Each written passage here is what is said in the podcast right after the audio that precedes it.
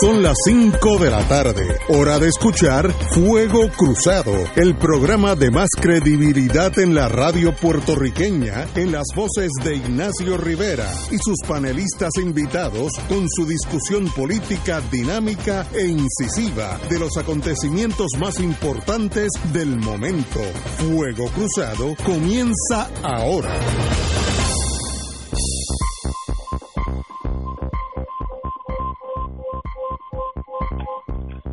Muy buenas amigos. Muy buenas amigos y amigas. Saludos. Muy buenas a todos. Don Fernando Martín, el doctor Catalá y Hola, el ¿qué tal? doctor- hoy tenemos dos doctores, Cabanilla. Muy buenas, Fernando Cabanilla. Hola, ¿qué tal? Fernando, saludos. Saludos. Saludos a Bueno, ti. bueno, obviamente si tenemos al oncólogo Fernando Cabanillas aquí del auxilio mutuo, pues tenemos que empezar con el tema del día y voy a dar las noticias que están saliendo ahora. Hasta hoy hay 32 mil muertos por el corona, eh, 640 mil eh, gente contaminada. Argentina extiende su cuarentena hasta el 12 de abril. Puerto Rico, 6 muertos, 174 contagiados. Santo Domingo, 39 muertos, 859 contagiados. Cuba, eh, 2.317 ingresados a los hospitales, de los cuales 115 son cubanos, eh, y 30.642 en sus casas. Eh, de, nada está decir, pues estos son números serios. Estados Unidos, 2.200 muertos, uno, una cuarta parte de esos muertos es en Nueva York, hay 125 mil contagiados en Estados Unidos, Italia tiene 97 mil, China tiene 82 mil. Así que me da la impresión que Estados Unidos se está quedando con la batuta de los más problemáticos en esta crisis.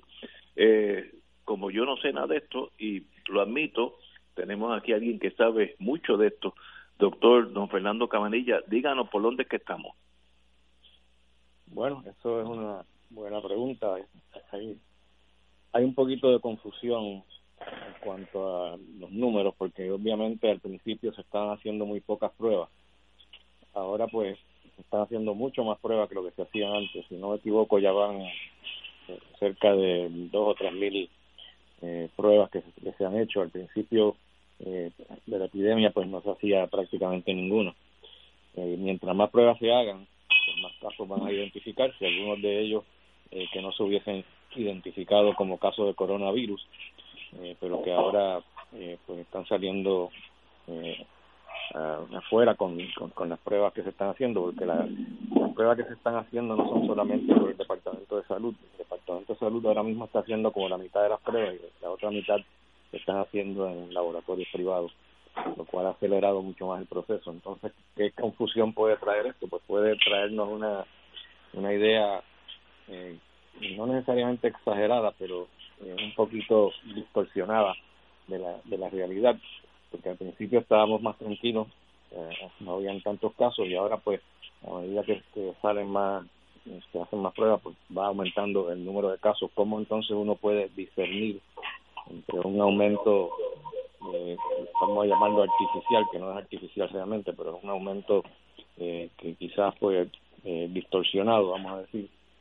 Eh, ¿Cómo uno puede distinguir entre eso y la realidad?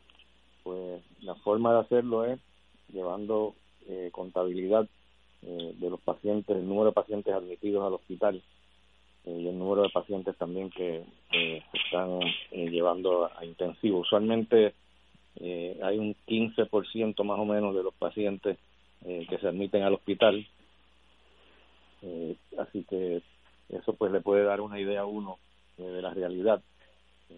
Y quizás pues si se mantiene eh, de una forma eh, que no sea tan, tan empinada la curva que estamos viendo, que estamos viendo más o menos con un 25 a 30% de, de aumento en casos todos los días, eh, quizás eh, el número de pacientes admitidos al hospital, pues entonces nos va a dar una, una idea más objetiva de, de cómo está la epidemia allá afuera, más que, más que las mismas pruebas que se están haciendo.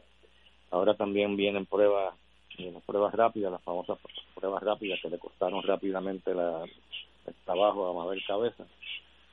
Eh, acaban de despedir no solamente del Departamento de Salud, sino de, Fortaleza también. Y esas pruebas rápidas pues también nos, va a dar, nos van a dar una idea eh, mejor del panorama, especialmente eh, si se hacen de forma que vayan a los diferentes pueblos de la isla, se les saque sangre a personas que no tienen síntomas para ver cuántos cuántos casos hay por ahí que están asintomáticos, que son los peores. Los peores en el sentido que son los que más riegan la enfermedad, porque es más probable que tú te infectes de alguien que no tiene síntomas a que te infectes de alguien que tiene síntomas, porque el que tiene síntomas todo el mundo le saca el cuerpo. Todo el mundo, especialmente el personal paramédico, pues se va, se va a proteger, ¿no? Pero el individuo que está parado al lado tuyo, eh, que no tiene ningún síntoma o que está presintomático, ese es el que es más probable que te, que te infecte. Por eso es tan importante no solamente el distanciamiento social, sino también eh, quedarte en la casa para no estar expuesto a personas que te pueden estar transmitiendo la enfermedad que parece que están perfectamente saludables. básicamente eso es lo, la, la, idea que yo tengo. Yo creo que también es importante determinar eh, qué por ciento de los pacientes o qué número de pacientes están ingresando en unidades de intensivo porque eso nos va a dar una idea también de cómo, eh, qué tipo de, estrés vamos a, tener en los hospitales en cuanto a los requerimientos para camas de intensivo y para respiradores, ¿no? que es lo que está pasando ahora en Nueva York, que han tenido, se les ha ido completamente de las manos la epidemia. Entonces ya pues se proyecta que no van a haber suficientes respiradores y que van a tener que entonces empezar a decidir a quién van a salvar y a quién van a dejar que se muera. Eso sería terrible tener que hacer esa decisión. Yo no quisiera tener que estar en, en, los zapatos de nadie que tenga que hacer esa decisión. Doctor, ¿cuál es el, aunque estamos hablando de una cosa que es nueva en nuestra vida, cuál sería el ciclo, si todo es predecible en la vida, tal vez algunas cosas no lo sean, cuál sería el ciclo de este virus? ¿Cuándo llegó? Ya sabemos cuándo llegó, cuánta gente va a matar o los que faltan por, por matar por el virus y, y cuándo este ciclo termina. Pues yo creo que este ciclo termina el día que se descubra una vacuna que pueda eh, ponerle ponerle fin y que sea una vacuna efectiva y que estemos eh, bregando con un virus que no sea parecido al de la influenza, el cual eh, tiene sufre mutaciones todos los años y por eso hay que desarrollar una vacuna nueva todos los años, ¿no? Eh, si eso no ocurre con este virus, pues entonces va a ser fácil, porque es como, como, como ponerte una, una vacuna para, para sarampión, ¿no? Que sarampión no te da nada más que una vez porque el virus no muta. Y una vez que estás inmune, entonces ya estás al otro lado. Eh, lo otro que podría ayudar enormemente eh, en ponerle fin a esto, no, necesariamente ponerle fin, pero por lo menos eh, decelerar la, curva esa de, la epidemia es si si podemos utilizar que las medicinas estas que se han estado hablando, que el, doctor Donald Trump recomendó a todo el mundo, eh, sin tener aprobación del FDA, pero que ya ahora el FDA las la aprobó para esta indicación, que es el coronavirus. Me refiero a la medicina plaquenil y acitromicina. Eh, son eh, dos medicamentos, uno de ellos eh, realmente lo que está en el mercado hace décadas, los dos están en el mercado hace décadas, eh, especialmente el plaquenil. El plaquenil se ha utiliza, utilizado para personas con enfermedades autoinmunes como el lupus, por ejemplo, con artritis, les mejora, les mejora mucho la artritis. Eh, los, pobres pacientes eh, con artritis están sufriendo ahora porque se han acabado los, las, pastillas de plaquenil en el mercado. Eh, y entonces, si lo combinas con acitromicina, que se acaba de publicar en estos días, hace escasamente tres o cuatro días, en un trabajo del, francés que había mencionado originalmente de unos veintipico de casos que él había tratado. Eh, ya lo habían criticado porque eran muy pocos casos para poder eh, reclamar victoria, pues ahora ha publicado un trabajo de Marsella eh, con 80 casos, con unos resultados que no puedo decir otra cosa que espectaculares, porque eh, de, los, de todos los pacientes eh, que puso en el estudio, eh, solamente uno ha muerto eh, y entonces tiene una, una tasa de, de, eliminación del virus de un 98%. El 98% de los pacientes eh, después de terminar el tratamiento de seis, seis días, eh, más o menos, ya han limpiado el virus de la nasofaringe. eso pues es algo inesperado. Idealmente, si uno tuviera un estudio aleatorizado, aunque la mitad de los pacientes se les diera la combinación de plaquenillas y tromicina, y la otra mitad se les diera placebo, que se podría demostrar mejor. Pero ya para mí, con estos datos que hay, sería inético conducir un tipo de estudio de esa naturaleza. Le estás negando algo eh, que ha tenido éxito, por lo menos en un estudio. Eh, lo que hay que hacer es tratar de reproducir esos datos, eh, poner, vamos a decir, 100, 200 pacientes eh, con coronavirus, darle ese, ese, tratamiento eh, para tratar de confirmar que esos datos de los franceses son reproducibles. Yo creo que ese sería el próximo paso. Estoy seguro que ya se está haciendo eso, ¿no? Eh, lo, lo otro que, de la otra forma que ayudaría eso, además de que, de que curaría un montón de pacientes, es que eh, por lo menos nos permitiría tener acceso a más camas en el hospital si la epidemia se pone muy mala. ¿Por qué? Porque la mitad de los pacientes eh, a, los, cinco días eh, ya estaban fuera del hospital con este tratamiento. Ya limpiaron el virus, ya no tenían que estar en el hospital, estaban clínicamente mejor, así que los mandan para la casa. Y esos pacientes usualmente estaban antes eh, tres semanas en el hospital, dos y tres semanas, y ahora en cinco días eh, los pudo sacar del hospital. Así que si ese estudio, si esos resultados de ese estudio son correctos, y realmente no tengo razón para dudar que no lo son, pero siempre, obviamente, en la ciencia siempre hay que confirmar los resultados. El individuo no es un individuo loco que se tiró a la calle, es una persona, doctor Raúl es una persona eh, respetable en el campo y, nadie que yo sepa ha dudado de, los resultados, pero siempre es importante confirmarlo. Eh, ¿Por dónde vamos en Puerto Rico específicamente? Eh, ¿Cuándo es el pico de esa montaña? ¿Cuándo empieza a bajar, ¿haya forma de determinarlo? Bueno, e, eso es imposible estar seguro que va a pasar. Este, esto es una experiencia que no habíamos tenido, nunca habíamos encontrado anteriormente, es un virus completamente nuevo. No sabemos cómo afecta el clima. Eh, hay la teoría y hay alguna, alguna evidencia de que posiblemente sea, sea cierto que en los climas calientes el virus no se reproduce tanto como en los climas fríos.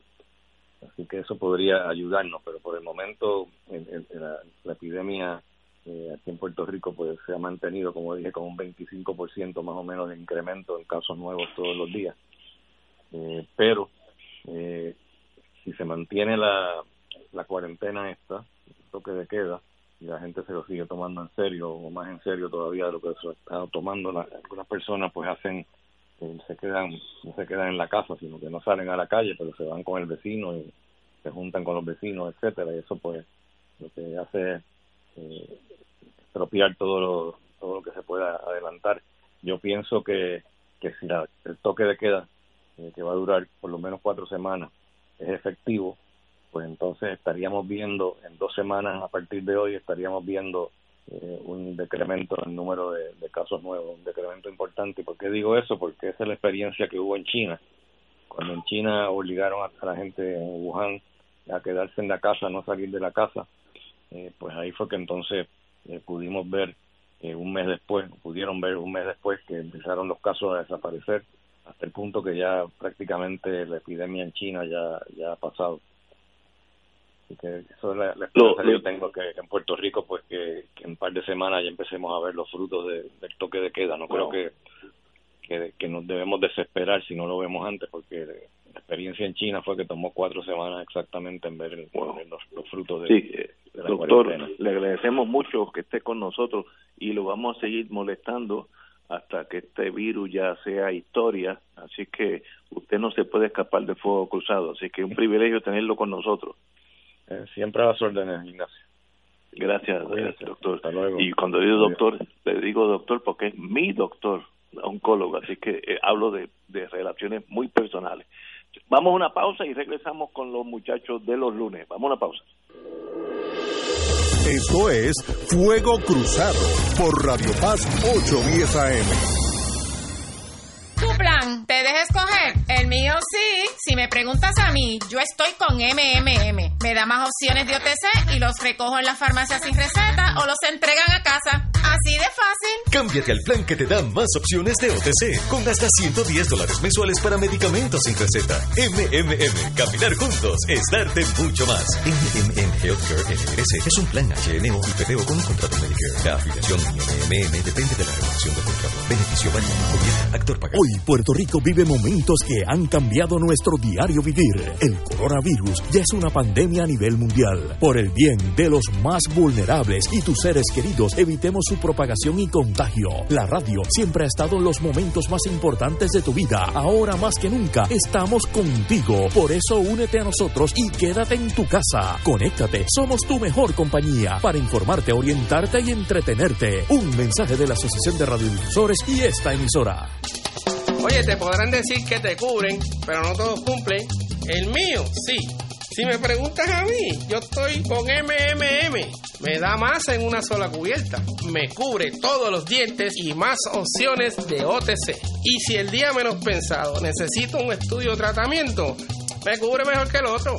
Cámbiate al plan más completo. MMM. Caminar juntos es darte mucho más. Actor pagado. Fuego Cruzado está contigo en todo Puerto Rico. Existen instrumentos financieros que generan ganancias de los mercados bursátiles con garantía de principal invertido. Las anualidades indexadas brindan excelentes rendimientos y garantías de inversión superando los instrumentos tradicionales de ahorro. Para orientación y citas, llama a los expertos en seguros y anualidades de RJBB and Associates al 787-691-2899 o al 787-505-1891 proveyendo tranquilidad, transfiriendo tu riesgo. Recuerda 787-691-2899 o 505-1891. Y ahora continúa Fuego Cruzado. Sí, mi amigo. Saludos, amigos y amigas. Eh, Fernando, hoy oímos, y el doctor Catalá, oímos todo al doctor Fernando Cabanilla. ¿Qué opinión ustedes tienen de lo que, en, en dónde estamos nosotros, al mundo ya pequeño nuestro en Puerto Rico? Fernando. Bueno, mira, déjame decirte primero que nada, saludos a ti, Ignacio, saludos a, a Francisco Catalá también. Debo decirte que estoy agradablemente sorprendido con lo que ha dicho el doctor Cabanilla porque me da la impresión de que tiene una actitud eh, eh, francamente optimista ante el, ante la situación que se avecina.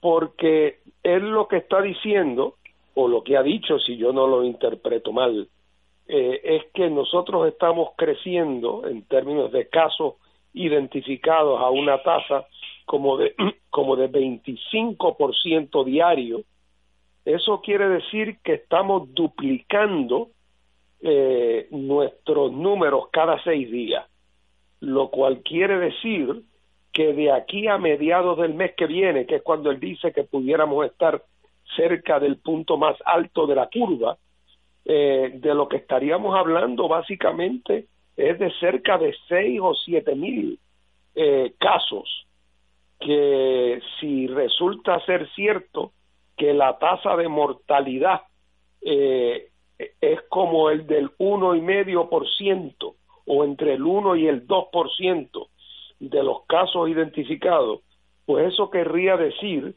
que estamos hablando de 70 u 80 defunciones. Claro, una defunción ya es mucho, particularmente si para, para sus seres queridos, eh, pero 60 o 70 defunciones hasta el momento del pico más las que podrían venir después, que sería un número más limitado. No es un número eh, que, que se parezca a los números que están señalando eh, en Estados Unidos, donde en el día de ayer los técnicos de Casablanca, no el doctor Trump, como le dice Cabanilla, sino los técnicos de Casablanca, hablaban de que aquí podría haber entre 100 y 200 mil muertos en Estados Unidos si las cosas se hacían bien. O sea, esa era la hipótesis optimista. y como Puerto Rico tiene el 1% de la población de los Estados Unidos, uno pensaría que si esos números se dan aquí, eh, que un por, un por ciento de 200 mil eh, serían serían 2 mil eh, y, y, un y, un y un y de y de y de mil eh, serían mil. O sea que la perspectiva que nos trae hoy el doctor Cabanilla yo la encuentro realmente dentro del cuadro complicado y dificilísimo eh, buena eh, comparada con la de Estados Unidos. Particularmente si tenemos en mente que aquí se han hecho muchas menos pruebas, que las pruebas que se hicieron no se le dio el seguimiento y el rastreo eh, necesario eh, eh, y, y que en todo caso el que las noticias sean buenas y en efecto lo son, tiene que deberse en parte, número uno, a que siendo una isla eh, hemos tenido menos flujo de afuera que lo que ha habido en el movimiento continuo que hay en Estados Unidos entre lugar y lugar. Y en segundo lugar, eh, en, en, el hecho de que empezáramos relativamente temprano con, eh, con, con, la, con la cuarentena. Así es que, eh, bueno, ya el doctor nos mantendrá informados, pero creo que por encima de todo aquí lo importante, independientemente de las cosas que tiene que hacer el Estado, que de eso debemos hablar ahorita, los individuos, los miembros de la sociedad, todos nosotros, eh, en, nuestro, en nuestra calidad individual, eh, tenemos que ser disciplinados en mantenernos en nuestras casas para evitar contagiarnos a nosotros y contagiar a otros. Doctor Bueno, como mis comentarios tienen que ver con un área de salud que no es precisamente la mía, déjame cualificarlo, claro está. Vamos a estipular que están cualificados. Eh, número uno, es posible que eh, lo que hemos interpretado a veces como deficiencias de Puerto Rico, en esta ocasión resulten ventajosas. Por ejemplo, el relativo aislamiento de este país. Eh, la ciudad de Nueva York es una ciudad cosmopolita, cosa que no es Puerto Rico, al menos no en no el mismo grado, ¿no? Y segundo, la dispersión geográfica de Puerto Rico, es decir, el, la construcción horizontal que se dio en Puerto Rico, de manera exagerada, creo yo. Sin embargo, en estas circunstancias puede resultar ventajosa. A eso añadimos algo que hay que, que el propio doctor Cabanilla cualifica, claro está, y es el clima. Y el, en este caso el clima va a ir eh, calentándose cada vez más porque nos estamos aproximando al verano. Así que esos son eh, dentro de un panorama de tanta incertidumbre, no dejan de ser buenas noticias. Eh, ya veremos. Yo estoy de acuerdo con ustedes. Yo creo que eh, el ser una isla es un conveniente en este caso, porque controlamos absolutamente todo el que entra y todo el que sale. A diferencia si tú eres Kentucky o Tennessee, que tú no sabes quién entra y quién sale porque las carreteras están constantemente entrando y saliendo. Lo que me sorprendió es que Estados Unidos, en Nueva York, es una cuarta parte de los muertos 2.200 hasta hoy. Una cuarta parte es en New York City. Así que como era el centro de contacto con el mundo, ahí fue la contaminación máxima en, el, en los Estados Unidos. En Estados Unidos hay 125 mil contagiados, a diferencia, a diferencia con Italia, que tiene 97 mil contagiados, China 82 mil. Así que Estados Unidos le ha pasado increíble, porque China tiene 1.3 billones de personas y Estados Unidos tiene 330, así que el, la, se ha regado este, esta nefasta enfermedad en Estados Unidos con más prepotencia que en los, aún en China, donde nació. Eh, hay que esperar, como dicen en inglés, bite the bullet, morder la adversidad y salir al otro lado. Estoy seguro que saldremos, ¿no? Eh, así que en ese caso no, no hay duda que triunfaremos, pero no hay duda que estamos en el medio de un huracán. Ah, al día de hoy hay 77 mil solicitudes de compensación por desempleo, que eso el doctor Catalá sabe de eso más que yo, y eso pues va a seguir subiendo eh, el desempleo puede subir, según Hacienda, de 190 a la semana hasta 790 a la semana por las ayudas federales. Eh, ¿Cómo usted ve, doctor Catalá, este incremento en solicitudes de desempleo? 77 mil desde que la crisis empezó y eh, la Hacienda dice que puede ayudar al desempleo de casi 190 a la semana, podría subir hasta 790. ¿Qué quiere decir eso en español, doctor Catalá? Bueno, fíjate, en el, en el caso de Estados Unidos, pues obviamente eh, el desempleo eh, va a ir en ascenso, que estaba bien bajito, estaba en alrededor de 2 o 3%. Había cierta precarización en el empleo también, porque había bajado el desempleo, pero los empleos que se estaban creando no eran precisamente los mejores. En el caso de Puerto Rico, ha sido un país eh, castigado por décadas con altas tasas de desempleo, bajas tasas de participación laboral, que lo que quiere decir es realmente que la gente no está buscando empleo y están fuera del mercado laboral. Y eso pues se va a intensificar, se va no, se está intensificando. A mí me llama la atención, por ejemplo, eh, un gobierno que distante de nosotros, no por las medidas salubristas que ha tomado, sino unas medidas políticas y la manera en que las ha tomado. Y es el siguiente, es Dinamarca. Me llamó la atención que ahí lo primero que tuvo que hacer el gobierno, que es un gobierno socialdemócrata de minoría, tiene que gobernar con coalición, eh, fue eh, hacer una especie de concertación con tres eh, sectores distintos. Las entidades empresariales, los otros partidos políticos, naturalmente, y el sector sindical. Ah, pero ¿qué pasa? En el caso de Dinamarca, eh, la densidad sindical, es decir, el, el, el número de trabajadores sindicalizados como por ciento del total, es alrededor de un 70%. En Estados Unidos no pasa de 10 y aquí debe estar por ahí también y concentrados eminentemente en el sector público. ¿Y qué han logrado de arranque? Que el 75% de los salarios de aquellos trabajadores que las empresas vayan o estén pensando cesantear va a ser subsidiado por el, por el Estado. Por los próximos meses, claro, poniéndole un tope eh, a, a ese subsidio.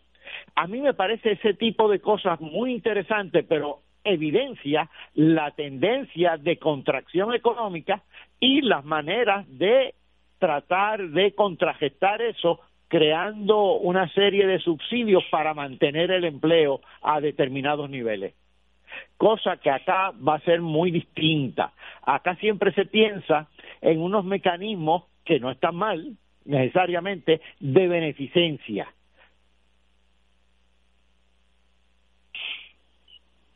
¿Qué, qué quiere decir de beneficencia a los que no bueno, son transferencias, digamos, se aumenta en 200 millones de dólares eh, lo del programa de cupones de alimentos, se proveen a las familias pues 1.200 dólares o, o, a los individuos 1.200 dólares, si estás casado son 2.400 con determinados eh, requisitos, eh, pero no son realmente subsidios al trabajo como lo es en Dinamarca. No estoy diciendo que sean cosas malas o buenas, pero sí son distintas. Sí, son diferentes.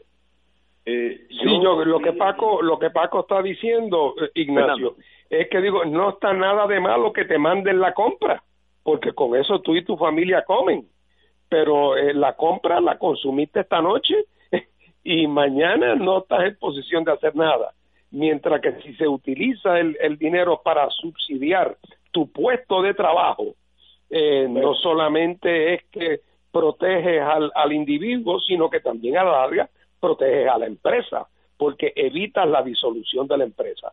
Pero esas son soluciones que se dan en países donde el desempleo es mínimo, mientras que en Puerto Rico, donde como señala Paco, tenemos una tasa de participación laboral que apenas llega al 40%, cuidado, 38 o 39, pues realmente la, la única manera que tiene el gobierno para poder hacerle llegar dinero al que está que si come no almuerza, es en efecto mandándole la fiambrera, eh, porque no, tiene, no puedes hacerlo a través de mantener el tejido productivo, porque el tejido productivo está hecho triza desde mucho antes del, del coronavirus. Eh, así que aquí nos pasa a nosotros con este tema lo que nos pasó con el huracán, que en aquel caso el desastre natural meteorológico y en este caso la, el, virus y las consecuencias y el, y el terror de que la pandemia acabe costando decenas de miles de vidas, lo que hace es que revela la artificialidad y la fragilidad de nuestra estructura económica y su grado de dependencia virtualmente absoluto eh, y el estado de impotencia del gobierno de Puerto Rico, eh, que si bien ha sido limitado en sus atributos históricamente, ahora con la Junta encima, eh, pues esos atributos están todavía más limitados. y el resultado neto de eso ha sido un gobierno que ha perdido toda, no solamente toda capacidad de acción, sino ha perdido todo, toda voluntad de tomar iniciativa. No sé si vieron en el día de hoy en la vergüenza ajena que tiene que haber pasado el gobierno de Puerto Rico, cuando la Junta de Control Fiscal le envía una carta a la gobernadora diciendo, oiga, ¿y qué hacen ustedes que no esa comida del programa de comedores escolares no han ustedes montado un programa para darle de comer a los muchachos que no están en las escuelas y que eso lo tenga que sugerir la Junta de Control Fiscal porque al Departamento de Educación, que es quien administra ese programa, ni a la gobernadora se le ocurrió. Es una cosa verdaderamente vergonzosa e indicativa de un colapso, olvídate de las estructuras, un colapso en la voluntad de tomar iniciativas gubernamentales yo estoy de acuerdo contigo. Cuando vi eso me dio, hasta me dolió porque uno dice, alguien en Puerto Rico es creativo, puede inventar algo nuevo. lo que tan importante es la burocracia de 8 a 5 con un almuerzo de 11 a 3 de la tarde, como yo conozco o conocía algunos burócratas de varios gobiernos. Eh, a eso hemos llegado, pues, una gran tragedia bueno, mira lo que pasó, perdóname Ignacio, lo que pasó cuando los terremotos, que uno hubiera pensado que como se ha hecho en mil otras partes del mundo, si se cae la escuela, se monta una carpa y debajo de unos árboles de mango se ponen unos asientos y vienen los maestros y le dan eh, el, pan de la enseñanza eh, a los estudiantes y se improvisa. Y aquí cada vez que un grupo de maestros quería tomarse una iniciativa para poner a caminar aunque fuera de manera rústica, el proceso de enseñanza y aprendizaje, era el gobierno quien intervenía para impedirlo. Sí, sí. Yo, fíjate, yo, yo tengo una anécdota de mi pequeña vida, porque lo vi con mis ojos y me impactó por el resto de mi vida. Yo vi después de la guerra de Vietnam que aquello no quedó, como dicen en el campo, estaca en pared. Yo vi, yo iba para no sé para dónde, cuchillo, lo que sea, y detuve el automóvil porque vi unos pioneritos, unos muchachitos de, de cuatro a siete años, debajo de un árbol con una maestra, debajo de un árbol, porque la, la escuela había volado en canto, pero se estaba enseñando debajo de un árbol. Digo, cuando un país tiene esa vitalidad, no hay forma de detenerlo, no, no, no, sabe, no, eso es una fuerza que no hay bombas atómicas que puedan contra esos niños estudiando debajo de un árbol. Eso yo lo vi con mis ojos de las cosas que más me, ha, me han impresionado en la vida y nosotros tenemos que aprender de cómo sobrevivir a, esa adversidad que bastante la vida ha sido bastante buena con nosotros en ese sentido. Pero eso es un ejemplo, abonando lo que tú acabas de decir. Tenemos que ir a una pausa, amigos. Vamos a una pausa y regresamos con Fuego Cruzado. Esto es Fuego Cruzado por Radio Paz 810 AM. Oye, te podrán decir que te cubren, pero no todos cumplen. El mío, sí. Si me preguntas a mí, yo estoy con MMM. Me da más en una sola cubierta. Me cubre todos los dientes y más opciones de OTC. Y si el día menos pensado necesito un estudio o tratamiento, me cubre mejor que el otro. Cámbiate al plan más completo. MMM. Caminar juntos es darte mucho más. Actor pagado. Fuego Cruzado está contigo en todo Puerto Rico.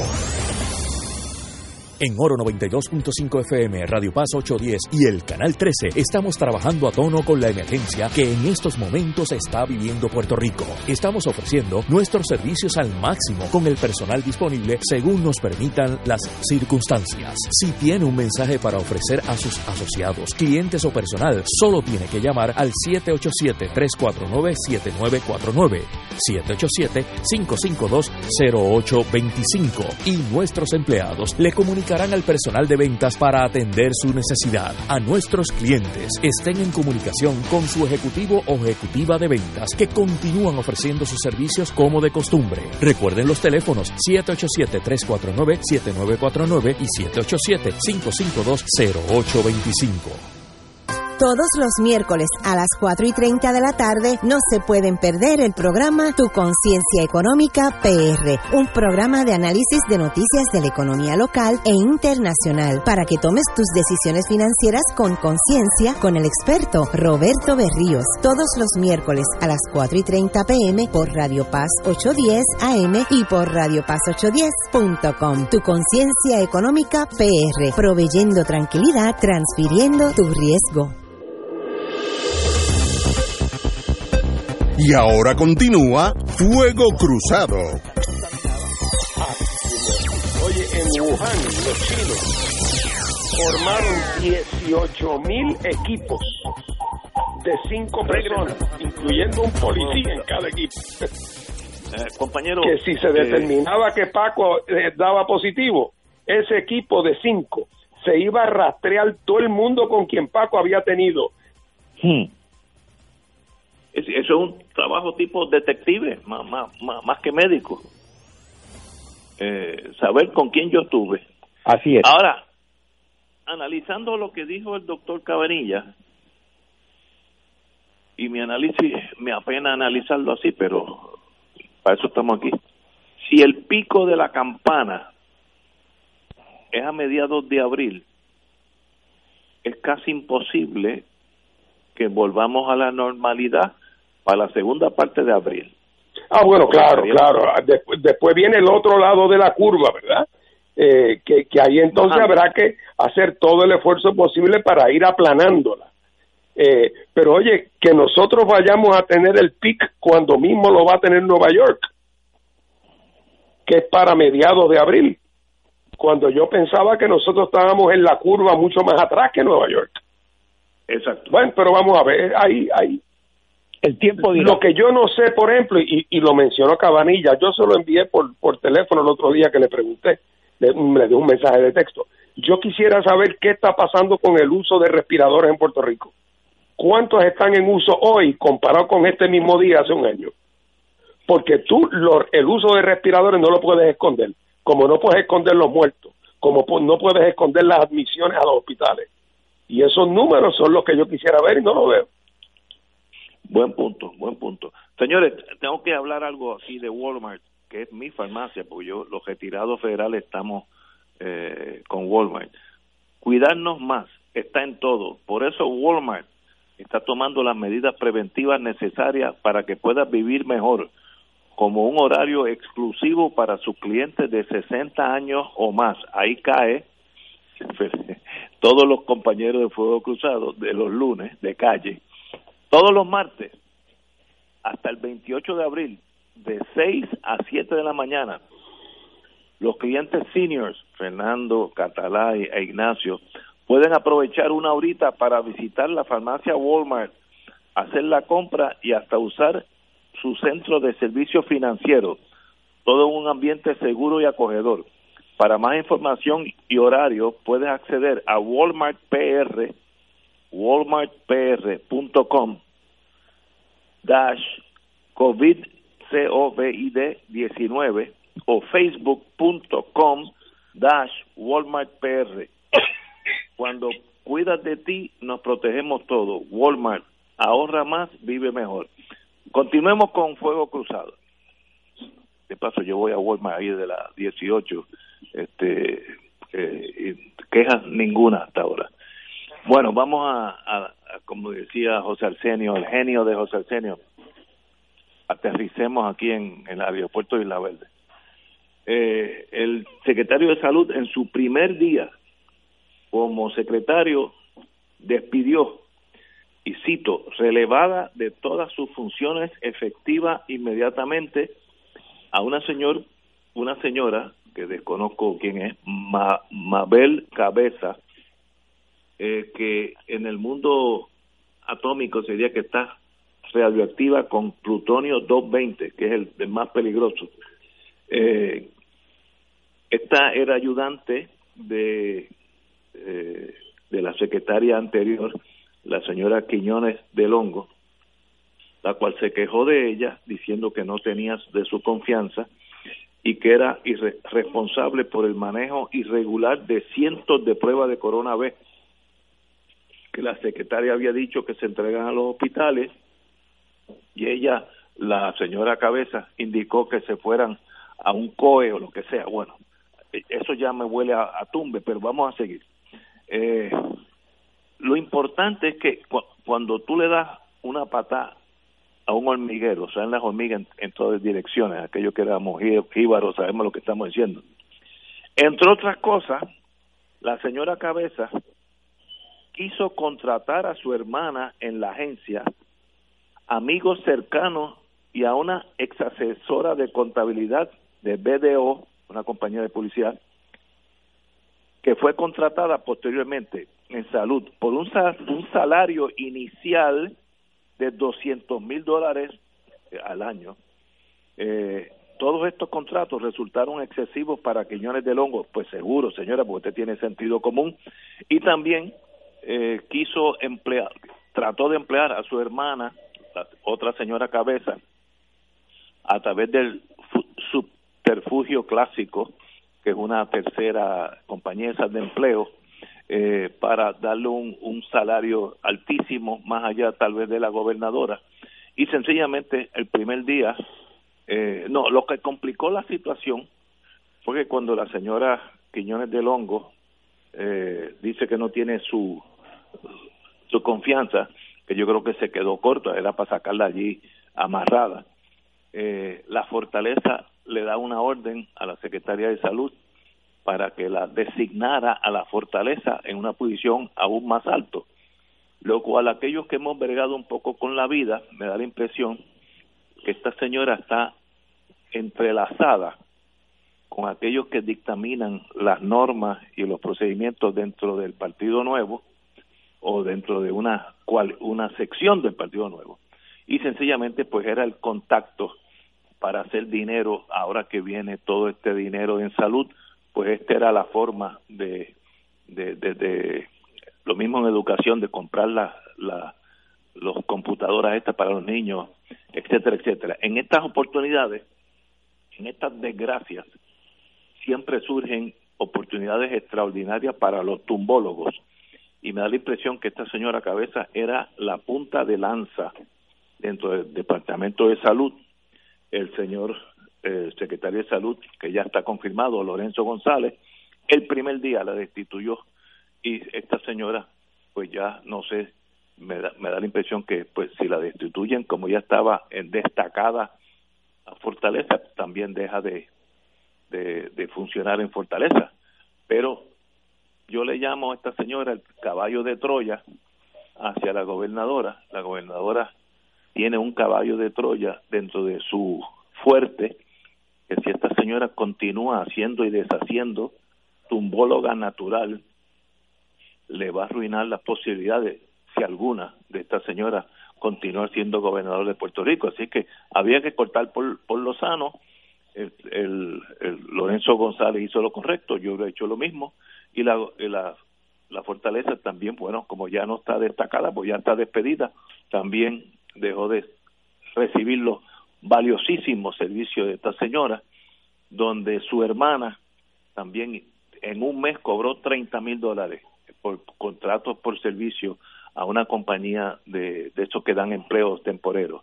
Un, un desastre de corrupción, pero corrupción burda, A mí me gustaría que la corrupción se sofisticara más con el tiempo, pero siguen en pañales, hacen lo mismo todas las veces, la, misma cosa, casi como decía un fiscal hace muchos años. Eh, lo único que varía son los nombres, porque el procedimiento es igual.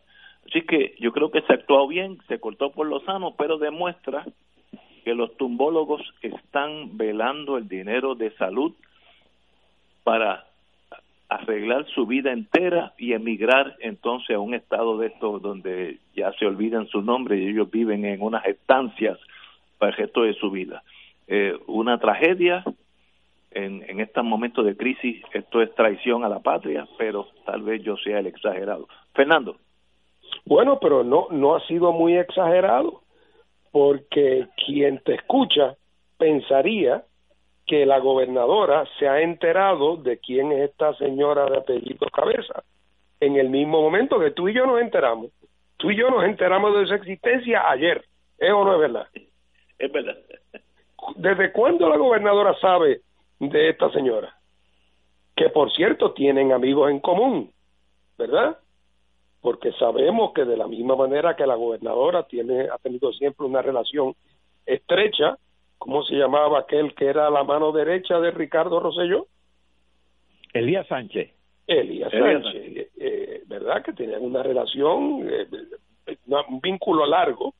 Esta señora parece que también tenía esa vinculación y estamos hablando de una administración, aunque yo no, no me atrevería a hacer yo la acusación, porque no tengo la evidencia en la mano, pero estamos hablando de una administración en que se hizo un modus operandi el que ciertas personas poderosas colocaban a funcionarios dentro de las agencias claves que manejaban el dinero y luego de manera directa, indirecta y, y semi indirecta lograban ordeñar eh, la vaquita del fisco público hasta que hasta que la dejaban en el hueso. Eh, y entonces la, la actual gobernadora de Puerto Rico que fue secretaria de justicia del gobierno de Rosselló que se enteró ayer, igual que tú y yo, de esta señora Cabeza, pero voy más lejos y, expreso aquí mi preocupación. Tú dijiste al principio que ella se había ido, eh, el, el, nuevo secretario de salud la había despedido del departamento eh, y que también ella se había ido de Fortaleza, pero quiero decirte que la primera reacción esta mañana, cuando salió la noticia de su despido, la primera reacción del secretario de la del secretario de Asuntos Públicos de Fortaleza fue el distinguir que se había ido de salud, pero que ella estaba en que Fortaleza era otro poder nominador. Después en el curso del día tuvieron que recoger vela porque se dieron cuenta que era absolutamente indefendible tratar de mantener ahora a esta persona despedida de salud, mantenerle en la fortaleza, particularmente después que a la doctora Jiménez de Longo se le soltó, entre comillas, que los federales están investigando. Eh, porque evidentemente aquí hay una historia larga eh, y este no es el primer capítulo, este es el primer capítulo que tú y yo conocemos, pero hay mucha gente que conoce los primeros capítulos eh, muy bien y evidentemente hoy ya se levantó el telón hasta tal punto que ni siquiera la fortaleza ya pudo quedarse con ella, a pesar de que su intención, a todas luces, por las declaraciones que esta mañana dio el secretario de Asuntos Públicos de la fortaleza, la pretensión era que una cosa es que ella ya no estaba en, en, el Departamento de Salud, pero que sí cumplía una función importante en la fortaleza. Pero, que ahí hasta el final eh, el esfuerzo puede mantener. Si uno fuera detective, ¿qué tiene de especial esta señora Cabeza para saber que está, eh, como yo dije, radioactiva en salud, meter ese caballo de Troya en Fortaleza y hasta la mañana de hoy defenderla. bueno, es una persona que cree en la unidad familiar, le consigue un trabajito de 30 mil pesos mensuales a la hermana. es una persona virtuosa, cree en la unidad familiar. pesos eh, evidentemente es una persona agradecida eh, con aquellos que se portan bien con ella. O sea que ella no es carente de virtudes, eh, pero me parece a mí que la, la estamos al borde de que comience a rasgarse un velo eh, y que estemos ante las puertas de otro escándalo más de naturaleza similar a lo que habíamos visto anteriormente, pero que hubiéramos pensado en nuestra ingenuidad, que habiéndose descubierto los que se descubrieron, ya ese racket habría pasado a mejor día o estaría eh, durmiente esperando a resucitar de aquí a 10 años. Eh, pero parece que no, y parece que hay, hay unas compañías que han sido las beneficiarias de manera exagerada, desproporcionada, eh, y que tan pronto Lorenzo González vio, dijo, esto no lo toco yo ni con un palo largo, para no contaminarse. Eh, y entonces después nos enteramos, como dije, que la doctora eh, Jiménez de Longo, que al principio trató de ser lo más diplomática posible, pero luego no pudo más y confesó que el asunto estaba siendo investigado por los federales y ya sabemos que que, la señora Jiménez de Longo seguramente es una de las que de las testigos. Vamos, vamos a una pausa, amigo, y regresamos con el doctor Catalá. Esto es Fuego Cruzado por Radio Paz 810 AM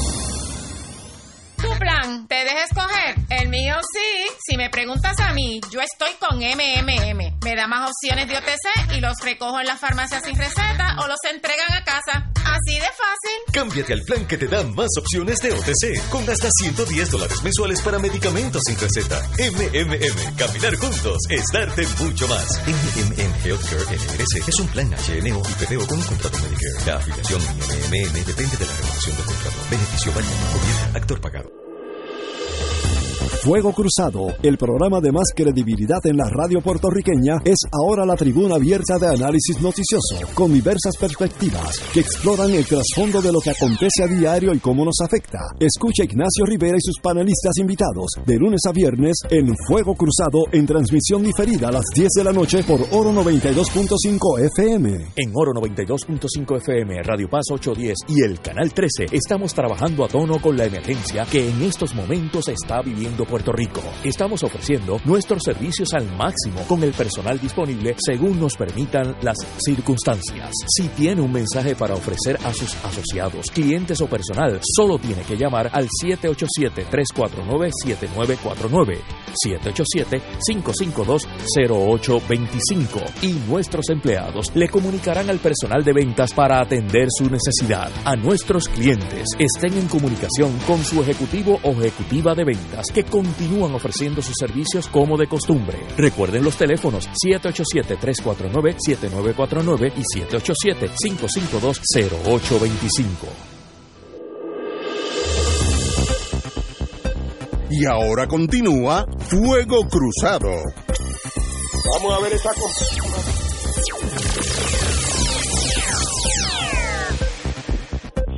Amigos y amigas, Regresamos a Fuego Cruzado. Doctor Catalá, estamos hablando del el affair Mabel Cabeza, eh, actuaciones que sencillamente son.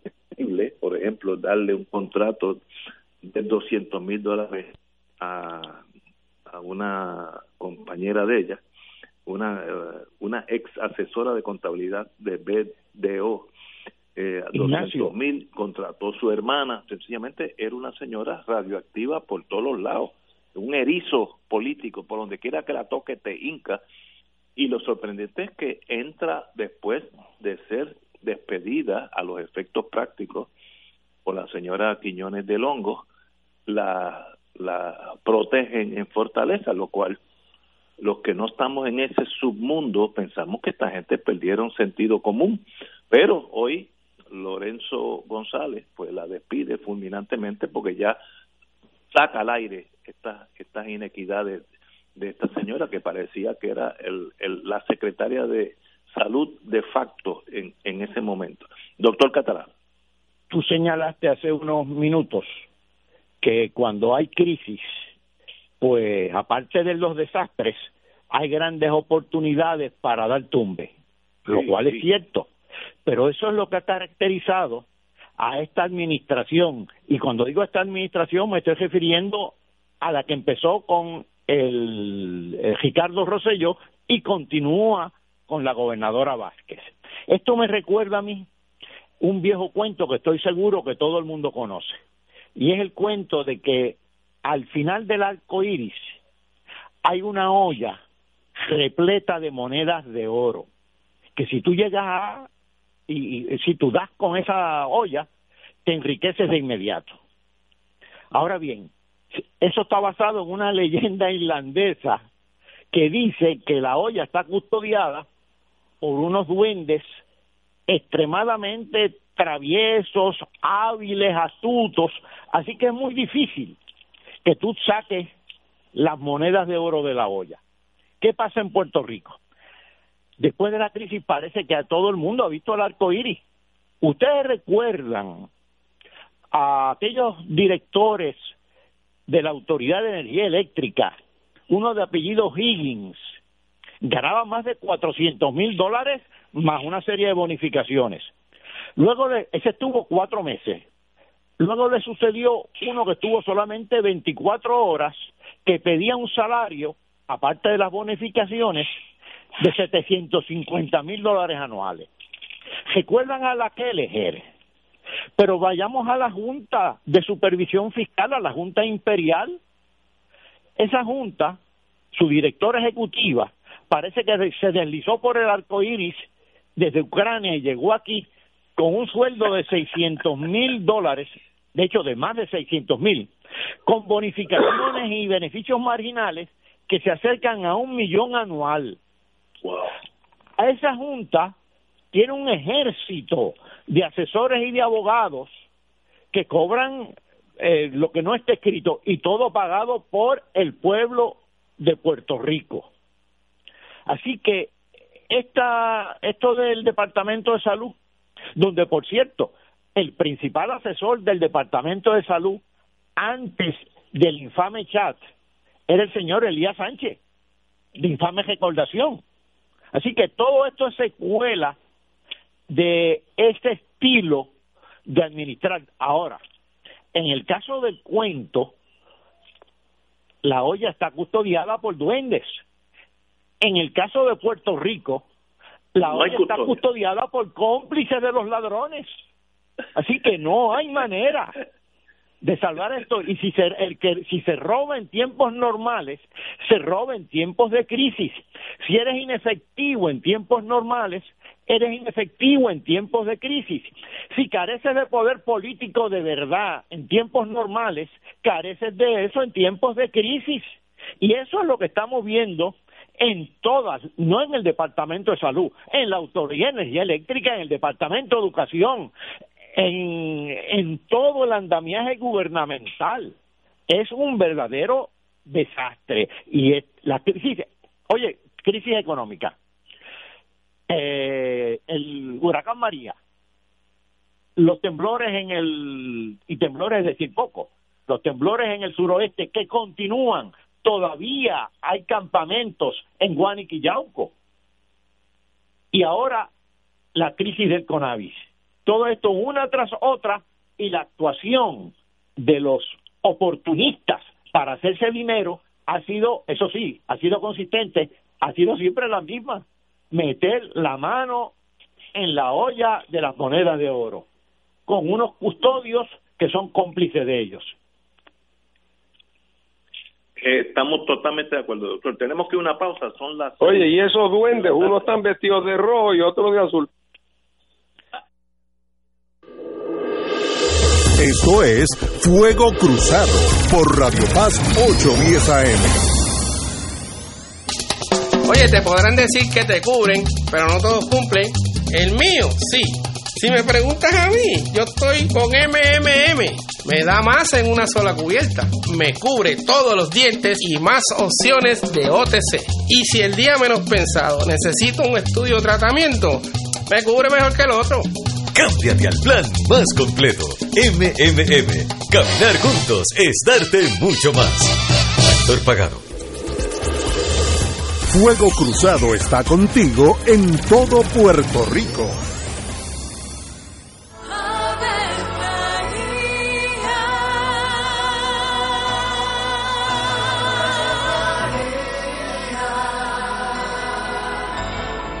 El ángel del Señor anunció a María. Y ella concibió por obra del Espíritu Santo. Dios te salve María, llena eres de gracia, el Señor es contigo. Bendita tú eres entre todas las mujeres, y bendito es el fruto de tu vientre Jesús. Santa María, Madre de Dios, ruega por nosotros pecadores, ahora y en la hora de nuestra muerte. Amén. He aquí la esclava del Señor. Hágase en mí según tu palabra. Dios te salve María, llena eres de gracia, el Señor es contigo. Bendita tú eres entre todas las mujeres, y bendito es el fruto de tu vientre Jesús. Santa María, Madre de Dios, ruega por nosotros pecadores, ahora y en la hora de nuestra muerte. Amén. Y el Verbo se hizo carne. Y habitó entre nosotros. Dios te salve María, llena eres de gracia, el Señor es contigo. Bendita tú eres entre todas las mujeres, y bendito es el fruto de tu vientre Jesús. Santa María, Madre de Dios, ruega por nosotros Ruega por nosotros, Santa Madre de Dios. Para que seamos dignos de alcanzar las promesas de nuestro Señor Jesucristo. Oremos. Derrama, Señor, tu gracia sobre nosotros, que por el anuncio del ángel hemos conocido la encarnación de tu Hijo, para que lleguemos por su pasión y su cruz a la gloria de la resurrección, por Jesucristo nuestro Señor. Amén. Gloria al Padre, al Hijo y al Espíritu Santo. Como era en un principio, ahora y siempre, por los siglos de los siglos. Amén. Los rotarios se preguntan antes de actuar, ¿es la verdad? ¿Es equitativo para todos los interesados? ¿Creará buena voluntad y mejores amistades? ¿Será beneficioso para todos los interesados? Mensaje del Club Rotario de Río Piedras. Aquí la llama se enciende cada tarde a las 5 porque escuchas Radio Paz 810 AM, WKBM San Juan y retransmite en diferido WOROFM Corozal San Juan, la Casa de Fuego Cruzado, el programa de más credibilidad en la radio puertorriqueña.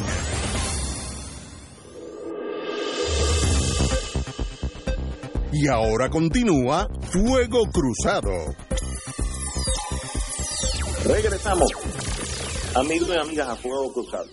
Eh, antes que todo, tengo un anuncio muy grato para mí. Mañana viene el profesor Alejandro Torres Rivera y tenemos un acompañante que lo, hemos traído dada la crisis del, del coronavirus, que se llama Néstor Duprey Salgado, uno de los principales de Fuego Cruzado por casi más de una década.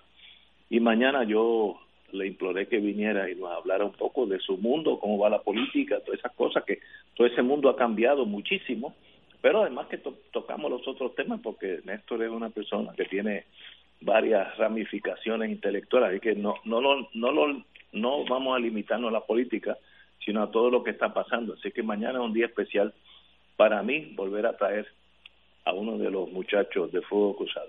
Hay una cosa que me, tal vez soy eh, neurótico y no, no, no lo oculto. A, a mí me molesta, no me molesta, pero me inquieta, a mí nada me molesta, que el Departamento de Justicia ha dicho que va a empezar a investigar la cuestión en salud, etcétera, porque ha recibido una querella de Tatito Hernández, el representante, a los efectos de que está pasando algo en salud. Entonces, mi pregunta como ex fiscal, y si no hubieran recibido querella, nunca se investigará nada por justicia. Eh, si hay un, un robo de banco y nadie se queja, ustedes no pueden investigarlo. Y esa tesis de que como no tenemos querella no podemos investigar es algo tan absurdo en mi mundo que sencillamente el Departamento de Justicia tiene injerencia a investigar todo lo que ellos determinen donde pueda conllevar un delito. Yo que soy, pues, soy un poco más del Es sistema que federal. es, es una el cosa tan y droga elemental. y así que ustedes Ellos se creen que son una agencia de detective privada que si nadie los contrata, ellos no tienen nada que hacer. o sea, que alguien le tiene que ir a tocar a la puerta y contratarlo. Excelente. Me lo ellos, explicaste. lo que están, ellos allí precisamente es más, en los casos donde no hay querella, hay una razón adicional para investigar, porque es posible que los que tienen conocimiento están involucrados. Seguro. Así que más razón todavía para, para investigar. Eh, pero nada, es que aquí la, la historia de nuestro Departamento de Justicia por décadas es la historia eh, es la historia de un departamento que ha sido eh, castrado eh, y que ha tenido un- un- una absoluta ineficacia eh, y que depende únicamente actúa eh, cuando le conviene políticamente actuar y donde el- los federales campean por su respeto e imponen sus propios criterios políticos para actuar pero el Departamento de Justicia de Puerto Rico se ha vuelto con las con las honrosas excepciones que hay a nivel de fiscales individuales, que hay fiscales buenísimos, pero en términos del liderato del departamento, es un departamento que le ha servido muy pobremente eh, a, a Puerto Rico y, y, y nunca más pobremente que durante el periodo que lo dirigió, y me da pena decirlo, la actual gobernadora. Eh, oye, pero yo quería a- aprovechar, sé que hoy el programa es más corto que otros días, para eh, sumar mi voz eh, a una a una alerta que se está dando en todo Puerto Rico, que ha estado en la prensa en los últimos días eh, y que y que no veo que el gobierno eh, nos habla con, con una voz alta y clara sobre este tema y es el siguiente. Se ha venido diciendo que la insuficiencia de capacidad de generación eléctrica en Puerto Rico, por los daños ocasionados por el, el terremoto a la planta de Costa Sur, eh, va a significar que cuando llegue el verano aumenten las temperaturas, aumente el uso del el consumo de la energía eléctrica, como pasa siempre durante los veranos, que eso va a producir eh, eh, apagones continuos en Puerto Rico. Y que la solución que está proponiendo la Autoridad de Energía Eléctrica, quien quiera que eso sea, que ya nadie sabe ni quién es ni quiénes la dirigen, eh, que la Autoridad de Energía Eléctrica, la solución que tiene es alquilar unos generadores privados, alquilar, que le van a costar 40 millones de dólares mensuales.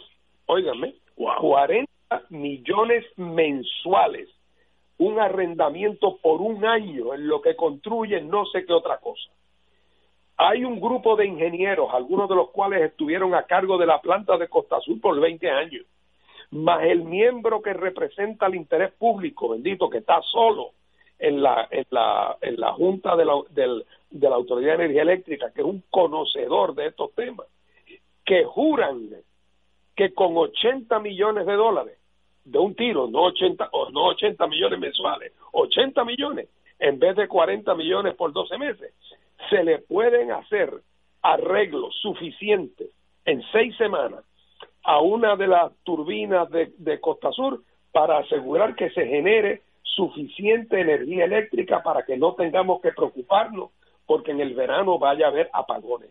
Y eso lo dicen los ingenieros que han estado a cargo de esa planta, profesionales por muchos años, junto con otros, y que por lo tanto están levantando bandera de que detrás de ese contrato por un año a 40 millones de pesos mensuales de los supuestos generadores, hay gato encerrado.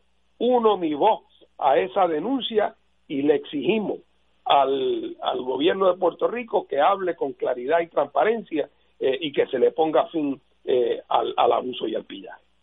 Catalá.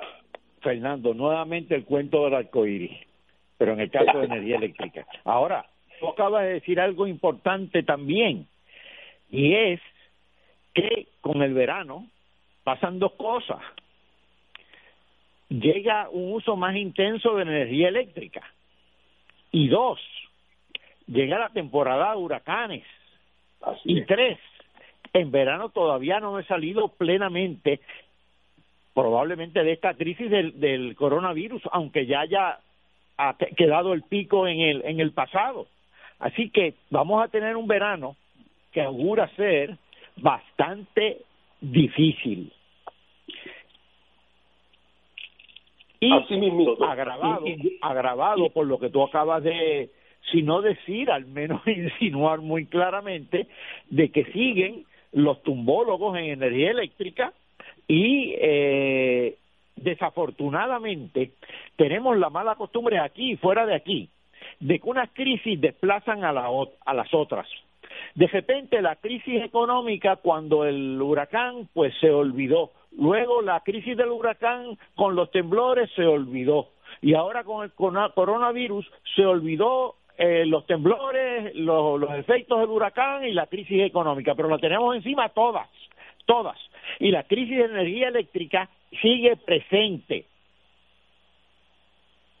Así mismo, es la única buena noticia, si se puede llamar buena, Paco, en este momento, es que el Tribunal de Quiebra, la juez Taylor Swain, eh, se ha tenido que dar cuenta o se ha dado cuenta que todo esto hay que repensarlo de nuevo todo, eh, tanto el plan de ajuste del gobierno de Puerto Rico como el plan de ajuste en efecto de la Autoridad de Energía Eléctrica, que todo esto hay que poner el carro en low, hay que dejar aquella carrera acelerada que llevaban para aprobar esto a lo que diera lugar antes de las elecciones, porque la nueva realidad económica eh, que surge como consecuencia inevitable del coronavirus y lo que esto deja expuesto y al descubierto de nuestra fragilidad económica hace absolutamente impensable que pudiera darse de luz verde eh, a los planes de el plan de ajuste del gobierno de Puerto Rico y de energía eléctrica que había promovido la Junta de Supervisión Fiscal con una premisa absolutamente fantasiosa y heroica eh, y de un beneficio para los acreedores injustificados. Pero ahora es impensable que puedan sobrevivir esas premisas ante lo que se anticipa. Eh, no hay duda de que todos los planes de la Junta de Supervisión Fiscal, que lo que quería es que se le pagaran a los bonos, lo que se fuera, eso hay que revisarlo porque Puerto Rico está eh, en una adversidad continua, María, terremoto, ahora esta cosa. Eh, nos falta una tormenta en, en septiembre para eh, cerrar el círculo de la adversidad. Así que no, no hay duda que la Junta tendrá que reinventarse y venir con otra fórmula, la cual no sabemos qué será, pero lo que yo sí puedo decir, sin ser economista, que Puerto Rico no puede pagar ni la sombra de esa deuda. ¿Se Aquí no hay el dinero para pagar esa deuda, punto. No sé cómo usted piensa, doctor Oye, y, Mira, y si no lo había antes del sonora, antes del coronavirus, en lo que va a quedar de la economía después de coronavirus, mucho menos. Oye, lo extraordinario es que los planes fiscales y los planes de ajuste de la deuda, sobre todo los planes fiscales que preparó la Junta y el gobierno antes de María, sus premisas, tanto de recaudación tributaria como de proyecciones de crecimiento económico, todas estaban en entredicho, todas, antes de María de allá acá pasado el huracán Irma, el huracán María, los temblores y el coronavirus. Así que lo que han hecho eh, la Junta y el gobierno con relación a planes fiscales y a planes de ajuste de la deuda en este momento no vale el papel en que están escritos. Eso hay que echarlo al zafacón literalmente. Wow. Eh, bueno, Vamos a continuar con Fuego Cruzado. Hoy, eh, Alejandro Torres Rivera, profesor, indicó ah, el martes pasado que la ley esta de alejamiento y de toque de queda padecía de ambigüedad y que debía constituirse un delito en el Código Criminal a los efectos que después de decretada una emergencia aquel que viole la cuestión, las horas, lo que sea, pues se expone a un delito menos grave, lo que sea. Pues ya un juez de Barranquita, parece que oyó Alejandro Torres Rivera, y eh, desestimó varias denuncias contra dos señores por violar la orden ejecutiva del toque de queda bajo la premisa que era muy ambigua y no estaba muy no, no estaba constituido en un delito específico así que Alejandro la pegó y ya empezaron a caerse esos casos. Así que la legislatura esta misma noche podría constituir eso en un delito y desde mañana el que viole la orden pues comete un delito menos grave, espero que sea menos grave porque tampoco es para tanto, pero si no pues esa orden tiene el efecto de ser coercitiva y si, y si la viola es un delito, pues un, un juez dijo que, que no, que es muy ambigua a esos sentidos. Así que felicito a Alejandro en torno al martes pasado. Eh, bueno, eh, como por lo menos uno de ustedes, Fernando, ha estado en campañas políticas, hoy hay un, un, dos páginas en el Nuevo Día de cómo los candidatos a la gobernación miran esta nueva crisis y cómo se están ajustando a la realidad que salir por ahí, chocar la mano con todo el mundo, besar los nenes chiquitos, dar discursos, reunir mucha gente para levantar fondos, fundraisers es importante, etcétera. Todo eso ha cambiado. ¿Y qué queda para los candidatos de aquí a noviembre? Eh, estoy hablando, hay varios, Batia, Lúgaro, César Vega, Vázquez, Charlie Delgado, Camellulín, Dalmao, Pierluisi, la gobernadora Vázquez. ¿Qué queda para estos señores de aquí a allá? Compañero, Fernando. Bueno, mira, aquí obviamente lo, lo, ideal en, en, este momento es que obviamente no están dadas las condiciones para los actos de proselitismo tradicional que en Puerto Rico y en otras partes del mundo se llevan a cabo cuando están en periodos preelectorales. Eso no cabe la más mínima duda. Eh, eh, a mí lo que me parece es que para buscarle el lado positivo a las cosas, este tiempo eh, podría servir y debería servir para que los candidatos, particularmente aquellos que vienen o que piensan ser candidatos por los partidos que nos han metido en el hoyo donde estamos, eh, los que han despellejado a Puerto Rico, los que han apadrinado eh, la corrupción y el, y, el, y el despilfarro de fondos públicos, los que nos han sumido en el coloniaje, que los candidatos de esos partidos este periodo de, inacción o de inactividad deberían dedicarlo a la reflexión eh, para ver si de este periodo derivan algún aprendizaje sobre cuál es la naturaleza de los males que aquejan a Puerto Rico y de cómo a grandes males eh, o para enfrentar grandes males se requieren eh, grandes remedios.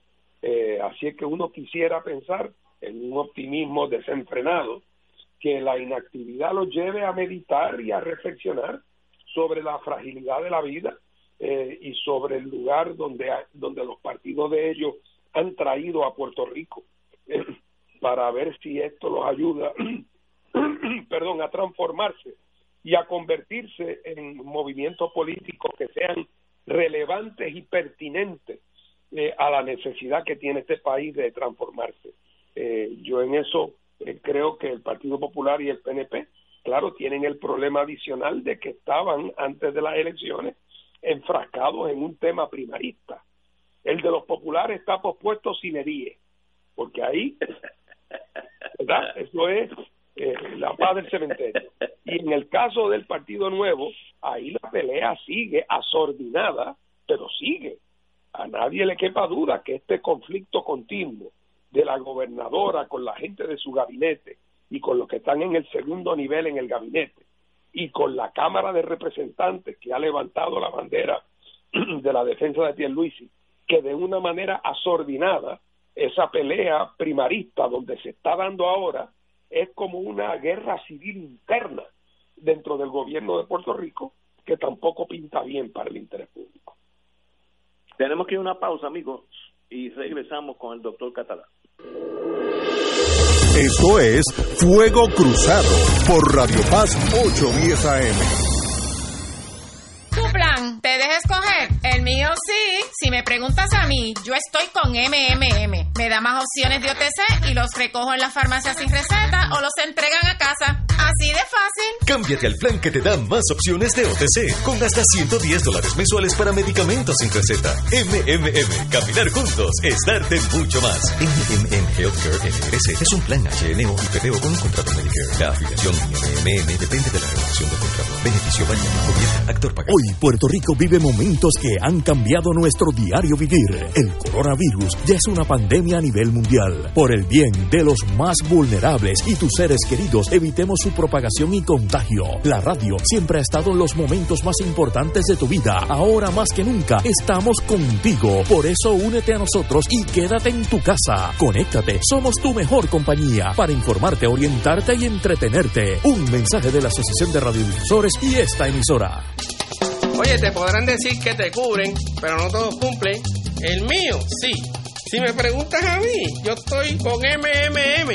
Me da más en una sola cubierta. Me cubre todos los dientes y más opciones de OTC. Y si el día menos pensado necesito un estudio o tratamiento, me cubre mejor que el otro. Cámbiate al plan más completo. MMM. Caminar juntos es darte mucho más. Actor pagado. 2.6 millones de autos en Puerto Rico. Algunos de ellos con desperfectos.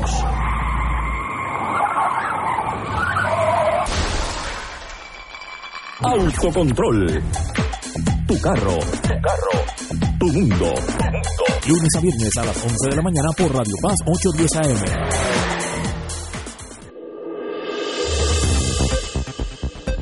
Y ahora continúa Fuego Cruzado.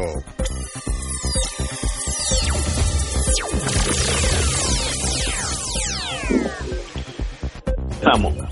Hola, amigos y amigas. Eh, doctor Catar.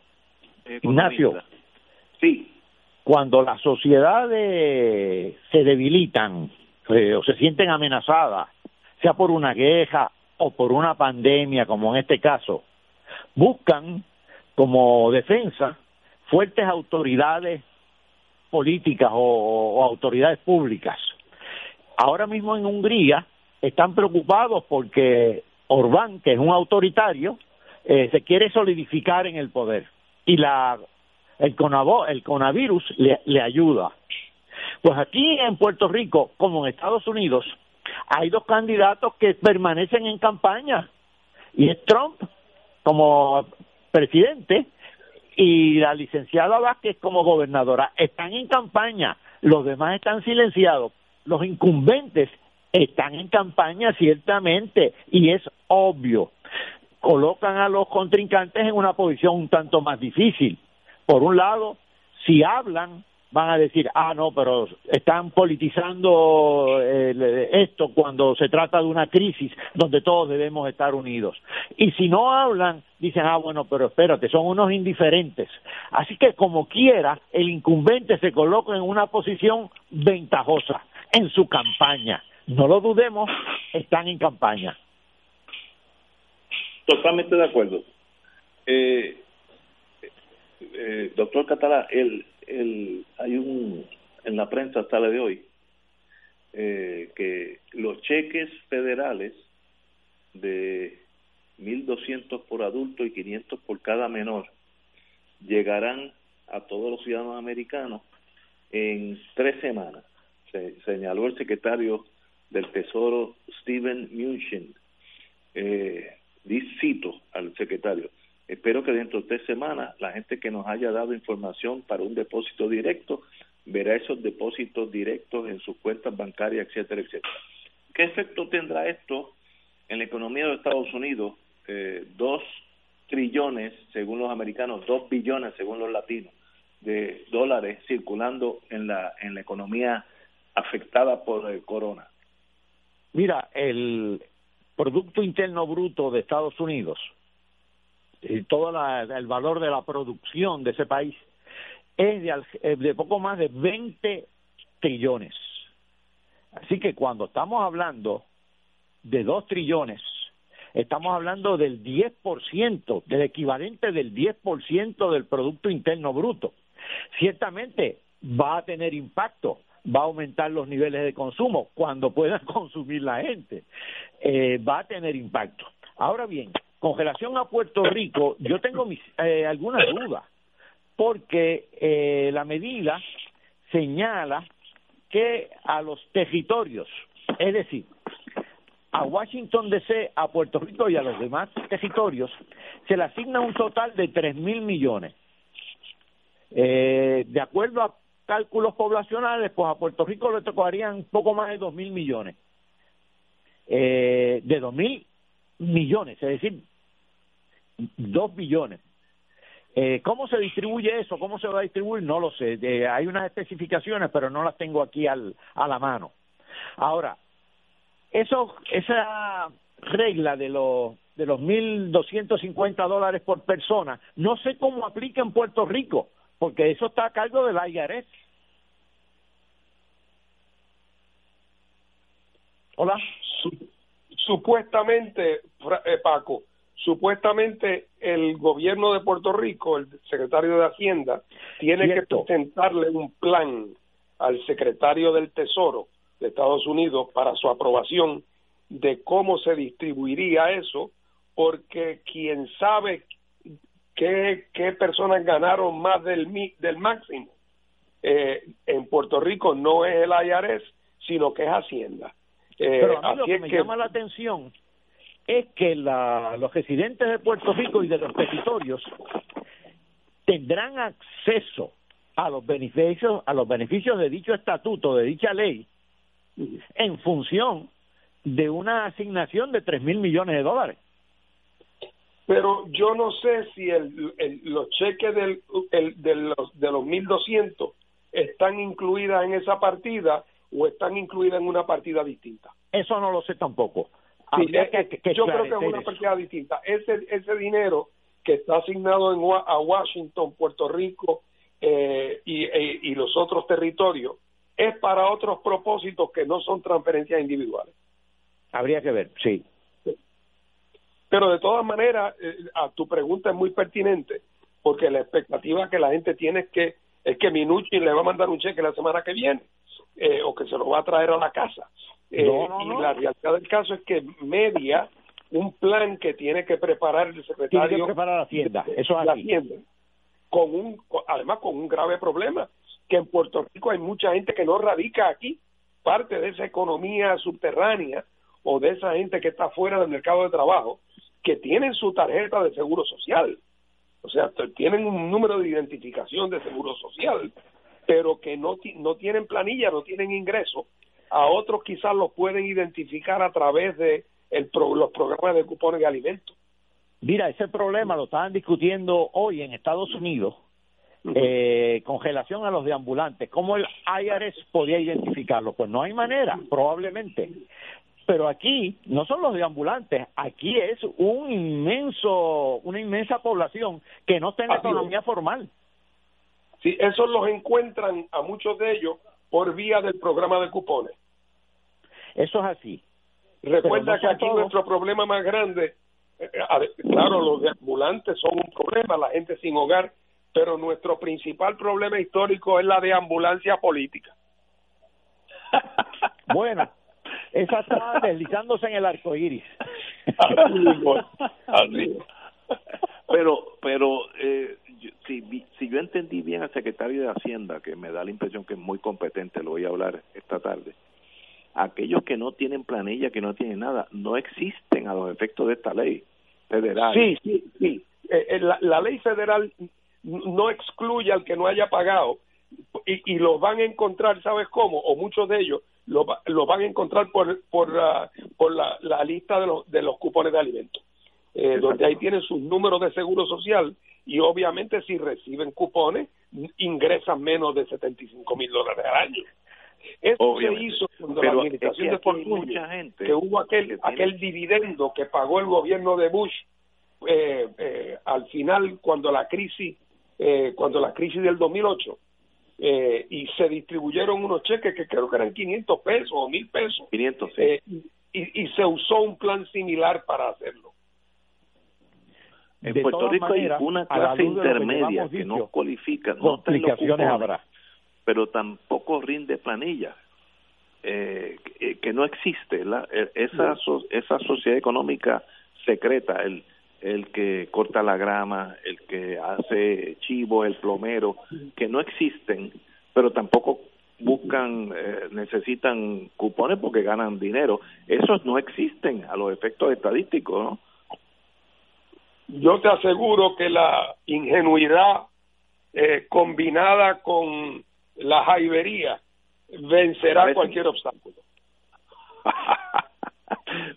tenemos tenemos que irnos eh, pero la noticia positiva es que Wuhan, donde nació toda esta catástrofe, demuestran que la prolongación del coronavirus se ha limitado ya sustancialmente en Wuhan y echa a andar la ciudad, ya comenzó a, su, a normalizarse. Así que una vez que tú pasas esta crisis, si lo manejas bien, no a lo italiano, si lo manejas bien, llega un momento que vuelves a la normalidad. Así que yo espero que nosotros sigamos ese ejemplo, eh, el de China y no el de Italia. Dios te oiga. Señores, tenemos que irnos. Buenas Seis y media, regresamos con Fuego Cruzado mañana a don Fernando Martín y al compañero catalán. Un privilegio que estén con nosotros un lunes. Buenas Hasta tardes. mañana, amigos.